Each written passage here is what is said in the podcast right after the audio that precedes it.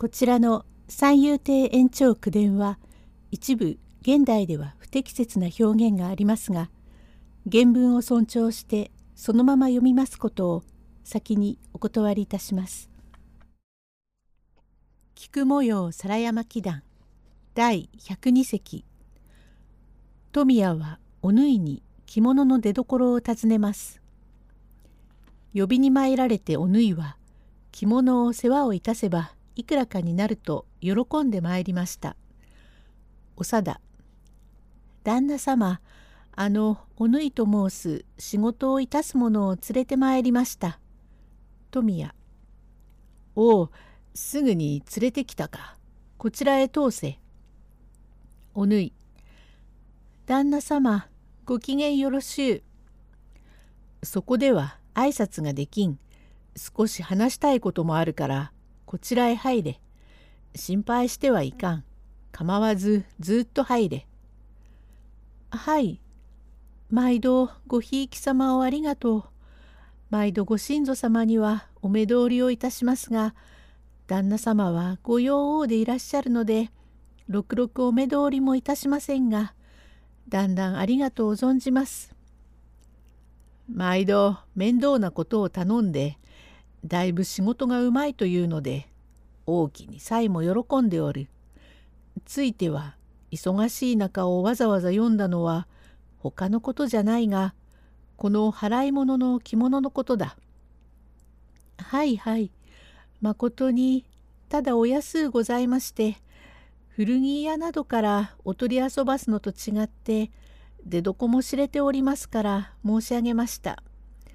みちみちもおさだどんに伺いましたが大層御意に行って木八条は旦那様がお召しに遊ばすと伺いましたが少しお派手かもしれませんがまことに良いお色気でございます。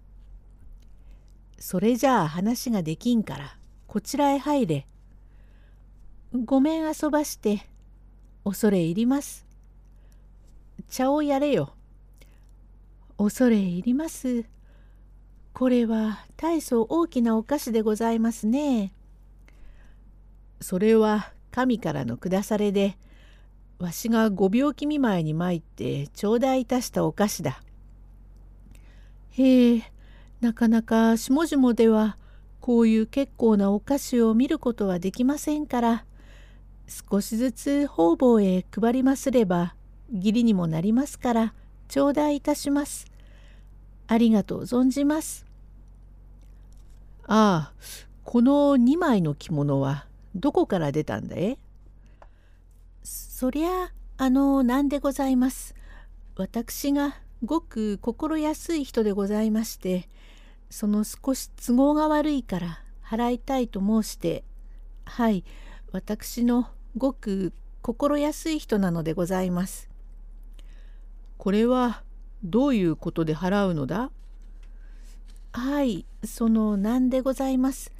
まことにただもう出どこが分かっておりまして、古着屋などからお取り遊ばしますと、それは分かりませんことで、もしやそれが何でございますね。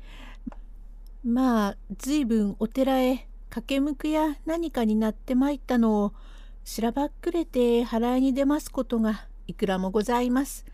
さような不詳な品と違いまして、出どこも分かっておりますからどうかと存じまして。それは分かっているがどういうわけで払いに出たのだえ？まことに困ります。急にその災難で。うーん災難。どういう災難で？いえその別に災難と申すわけもございませんけれども急に嫁に参るつもりでこしらえました縁が破談になりまして不要になったもので。はあこれは何と申す婦人のだえ何屋の家内か娘か知らんけれども何と申す人の着物だえ。そりゃその何でございます。私のような名でございますね。手前のようなやはり縫いという中へ。いいえ縫いという名じゃございませんがその心安くいたす間柄のもので。心安い何という名だいそれはどうもまことに何でございますね。その人は名をいろいろに取り替える人なんで。最初は金と申してそれからよしとなりましたりまたお梅となったり何かいたしました。うーん今の名は何という？よしと申します。隠しちゃいかんぜ。少しこちらにも調べることがあるからお前を読んだのじゃ。この着物を着た女の名は聞くと言いやせんか？はい。さようだろうな。おぬいはもみ出をしながら聞くという名にちょっとなったこともあります。ちょっとなったとはおかしい。隠しちゃいかん。その聞くというものはこちらにも少し心当たりがあるが、親のうちはどこだえはい。隠しちゃならん。お前に迷惑はかけん。これは買い入るに相違ない。今代金をやるが、聞くというものなればそれでよろしいのだ。菊の親元はどこだえ？はい、まことにどうも恐れ入ります。何も恐れ入ることはない。頼まれたら司祭はなかろう。親元は本郷春吉町三丁目でございます。指物屋の岩吉と申します。その娘の菊ですが、その菊が亡くなりましたんで。うん。菊は同家中に奉公していたが少々司祭あって自害いたした。でございますけれどもこれはその自害した時に着ていた着物ではございません。いやいや自害した女の着物だから不縁起だというのではない。買ってもいい。ありがとう存じます。その親も亡くなりました。その後は職人が続いて法事をいたして石塔や何かを建てたいという心がけなので「さようかそれでよろしいもう帰れ帰れ」「おう地層すると申したっけ騙しちゃならんわしはすぐに神へ上がるから」と川沿富谷は急に支度をして御殿へ出ることになりました。第103席若様の門之助に神原五郎次が殿の使いとして水飴を持ってきます。用語解説貝巻き袖のついた着物状の寝具極性上等の念入りのということ。お夜寝ること御殿ではお夜詰めの方々は次第次第にお疲れでございます。お医者は野村学営藤村陽安という二人ともちゃんと控えております。お夜詰めは安藤平馬殿村宗恵と申してお小さい自分からお付き申したご家来。中田千又老女の木瀬川お小姓茂りなどが代わり代わりお薬をあげる。なれどもどっとお悪いのではない。床の上に座っておいでで庭の景色をご覧遊ばしたり千又がお枕元で軍書を読んだりお熱の具合でお悪くなるところりとお横になるとすぐに買い巻きがかかる。ひどく寒い、もそっとかけろよと御意があると、綿の熱い余儀を余計にかけなければなりません。お大名様方は釣り上げだとか申しますが、それほどおごったわけではない。お月の者も皆心配しておられます。いまだお年若で今年二十四五という感触盛りでございます。老女木瀬川が出まして「神神うん。お上屋敷からお使者が参りました。うん。誰が来た？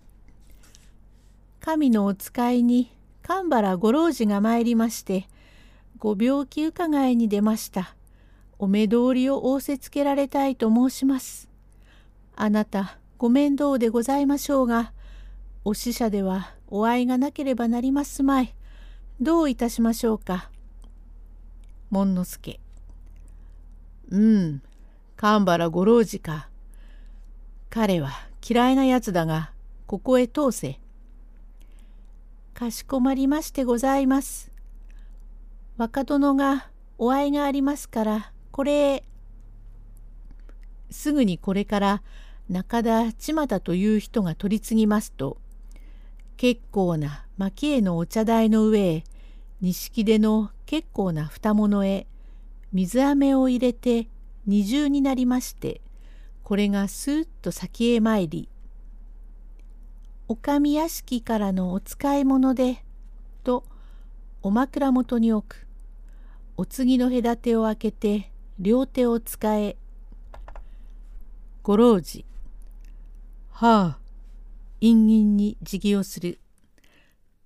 神原五郎寺で、長野ご不快中、陰ながら心配いたしておりました。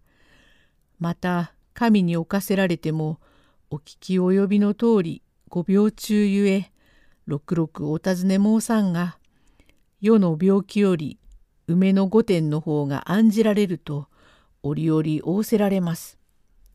今日はご病気伺いとしてご名代にまかり出ました。これは水飴でございますが夜分になりますとお咳が出ますとのこと。そのお咳を防ぎますのは水飴がよろしいとのことでこれは極性の水飴でこれを召し上がればよくおよられます。神がことのほかご心配なされ、お心を入れさせられしお品で、そうそう召し上がられますように。門之助。うん、ご老寺。ああ、わしの病気は大したことはない。いまだ壮年の身の上で、少しぐらいの病魔に負けるようなことはない。良い時は縁側ぐらいは歩くがただお案じ申し上げるのはお兄様のご病気ばかり。まことに案じられる。どうもお年といい、よほどこのほどはお悪いようだが、どうじゃな？はあ、一昨日はよほどお悪いようでございましたが、昨日よりいたしてだんだんご回帰に赴き、根性などはおかゆを3碗ほど召し上がりました。その上お力になる魚類を召し上がりましたがあの分では遠からず御前会と心得ます。うん、喜ばしい。わしが夜分咳の出るはよほど切ないがのうその切ないうちにもお兄様をお案じ申し上げるで世の病気はともかくどうかお早くお兄様のご病気ご全会を陰ながら祈りおると申せ。はあはあそのお言葉を神がお聞きでござったらさぞお喜びでございましょう。ご病苦を忘れただお上のことのみおぼしめされるというはああまことにどうもお使者に参じましたご老寺共にかたじけのを心得ます。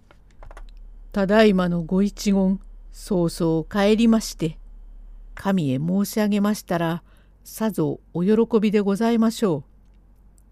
実にかようなことを承りますのは、まことに喜ばしいことで。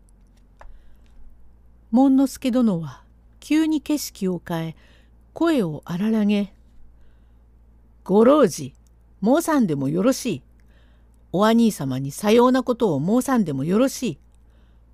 弟が兄を思うは世の当たり前のことじゃ。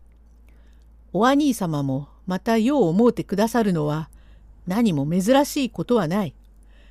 改めてさよう申すには及ばん。